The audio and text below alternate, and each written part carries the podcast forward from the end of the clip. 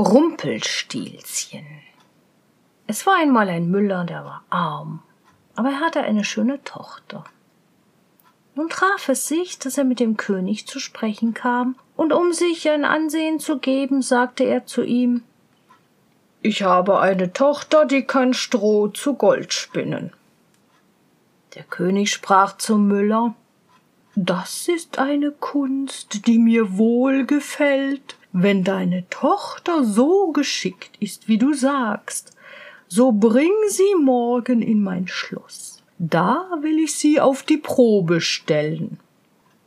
Als nun das Mädchen zu ihm gebracht ward, führte er es in eine Kammer, die ganz voll Stroh lag, gab ihr Rat und Haspel und sprach Jetzt mache dich an die Arbeit, und wenn du diese Nacht durch bis morgen früh dieses Stroh nicht zu Gold versponnen hast, so musst du sterben.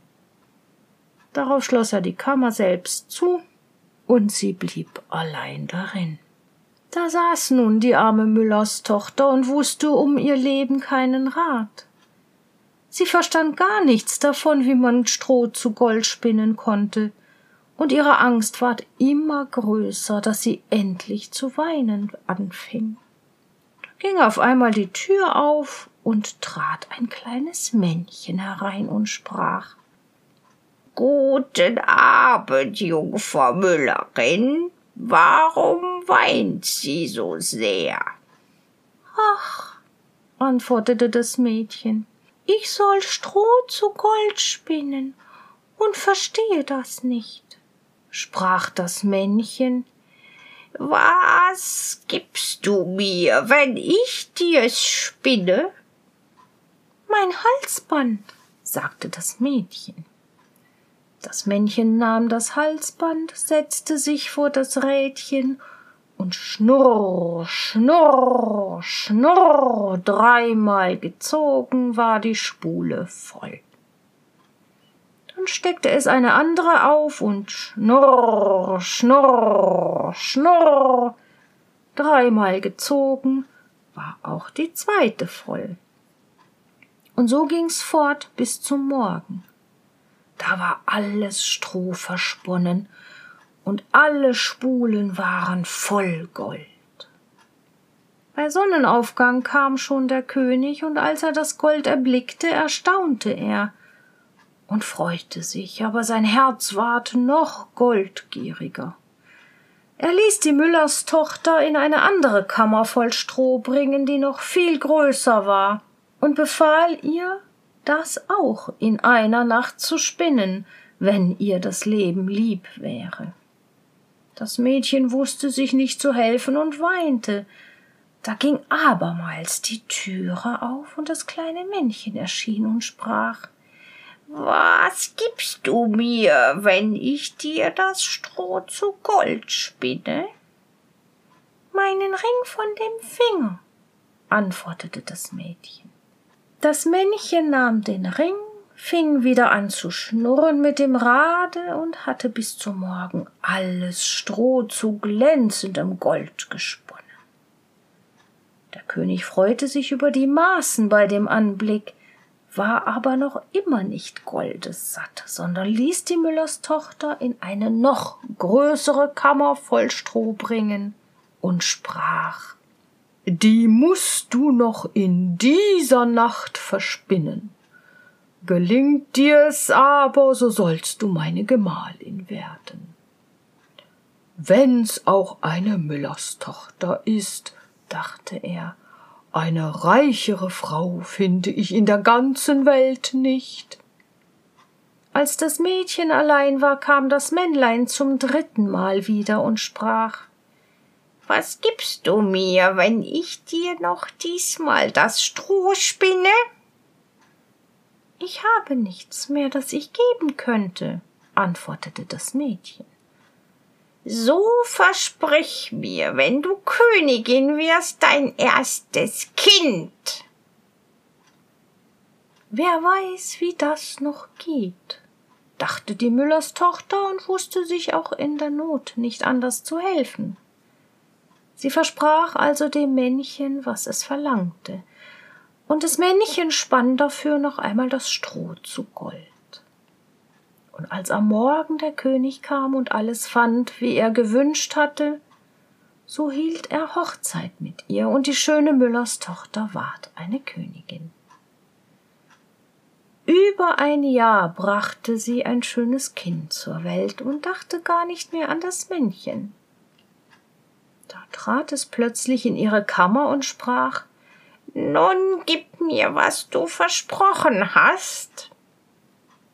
Die Königin erschrak und bot dem Männchen alle Reichtümer des Königreichs an, wenn es ihr das Kind lassen wollte. Aber das Männchen sprach Nein, etwas Lebendes ist mir lieber als alle Schätze der Welt. Da fing die Königin so an zu jammern und zu weinen, dass das Männchen Mitleid mit ihr hatte. Drei Tage will ich dir Zeit lassen, sprach er. Wenn du bis dahin meinen Namen weißt, so sollst du dein Kind behalten.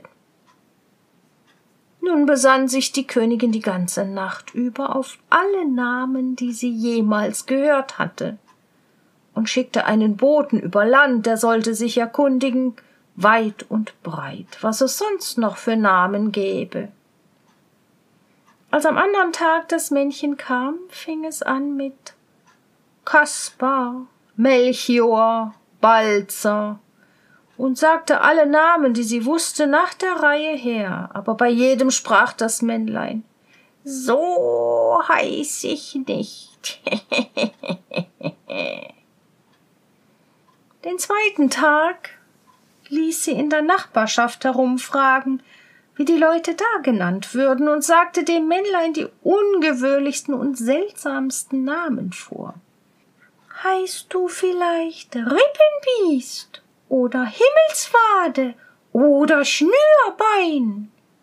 Aber es antwortete immer Nein, so heiß ich nicht. Den dritten Tag kam der Bote wieder zurück und erzählte.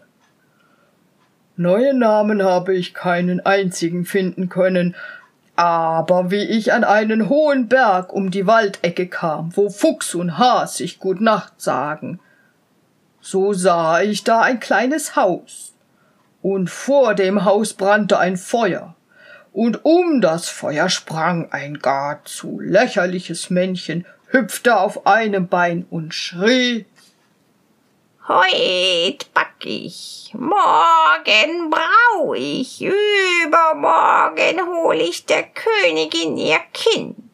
Ach, wie gut ist, dass niemand weiß, dass ich Rumpelstilzchen heiß. Da könnt ihr denken, wie die Königin froh war, als sie den Namen hörte. Und als bald hernach das Männlein hereintrat und fragte Nun, Frau Königin, wie heiß ich? fragte sie erst. Heißest du Kunz? Nein, so heiß ich nicht. heißest du Heinz? Nein, so heiß ich auch nicht.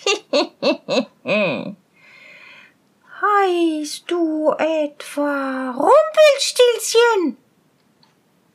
Oh, das hat dir der Teufel gesagt. Das hat dir der Teufel gesagt, schrie das Männlein und stieß mit dem rechten Fuß vor Zorn so tief in die Erde, dass es bis an den Leib hineinfuhr. Dann packte es in seiner Wut den linken Fuß mit beiden Händen und riss sich selbst mitten entzwei.